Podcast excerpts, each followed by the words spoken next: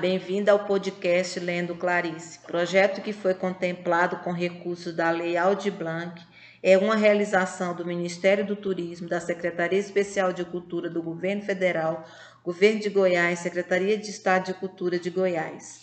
Tentação. Ela estava com soluço, e como se não bastasse a claridade das duas horas, ela era ruiva.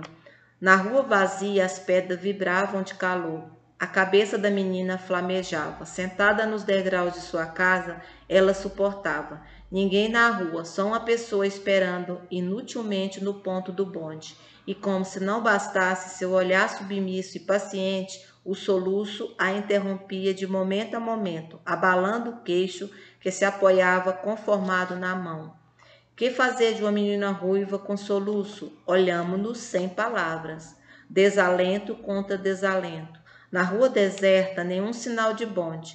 Numa terra de moreno, ser ruivo era uma revolta involuntária. Que importava se nenhum dia futuro sua marca ia fazê-lo erguer, insolente, uma cabeça de mulher? Por enquanto, ela estava sentada num degrau faiscante da porta às duas horas. O que a salvava era uma bolsa velha de senhora com a alça partida segurava-a com amor conjugal, já habituado, apertando-a contra os joelhos. Foi quando se aproximou a sua outra metade, neste mundo, um irmão em Grajaú. A possibilidade de comunicação surgiu no ângulo quente da esquina, acompanhando uma senhora e encarnada na figura de um cão. Era um bacê lindo e miserável, doce sobre a sua fatalidade era um bacer ruivo. Lá vinha ele, trotando, à frente de sua dona, arrastando seu comprimento. Desprevenido, acostumado, cachorro. A menina abriu os olhos pasmados, suavemente avisado. O cachorro estacou diante dela. Sua língua vibrava. Ambos se olhavam.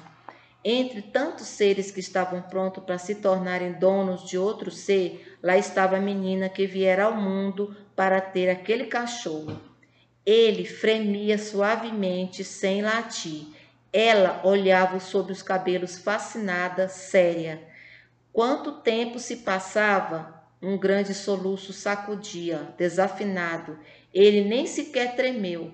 Também ela passou por cima do soluço e continuou a fitá-lo. Os pelos de ambos eram curtos, vermelhos. Que foi que se disseram? Não se sabe, sabe-se apenas que se comunicaram rapidamente, pois não havia tempo. Sabe-se também que nem se falasse eles podiam. Podiam sim, com urgência, encabulamente surpreendidos. No meio de tanta vaga impossibilidade, de tanto sol, ali estava a solução para a criança vermelha.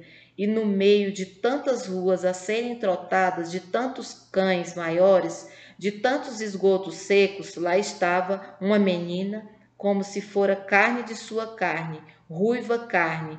Eles se fitavam profundos, entregues, ausentes de Grajaú.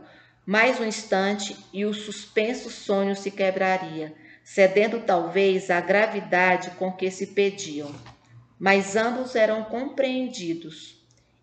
Ela com sua infância impossível, no centro da inocência, que só se abriria quando ela fosse uma mulher, ele com sua natureza aprisionada. A dona esperava impaciente sobre o guarda-sol. O bacê, ruivo, afinal despregou-se da menina e saiu sonâmbulo.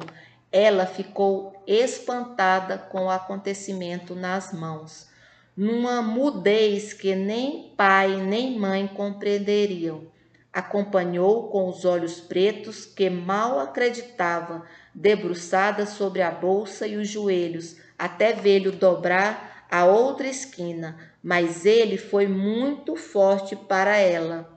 Nem uma só vez olhou para trás.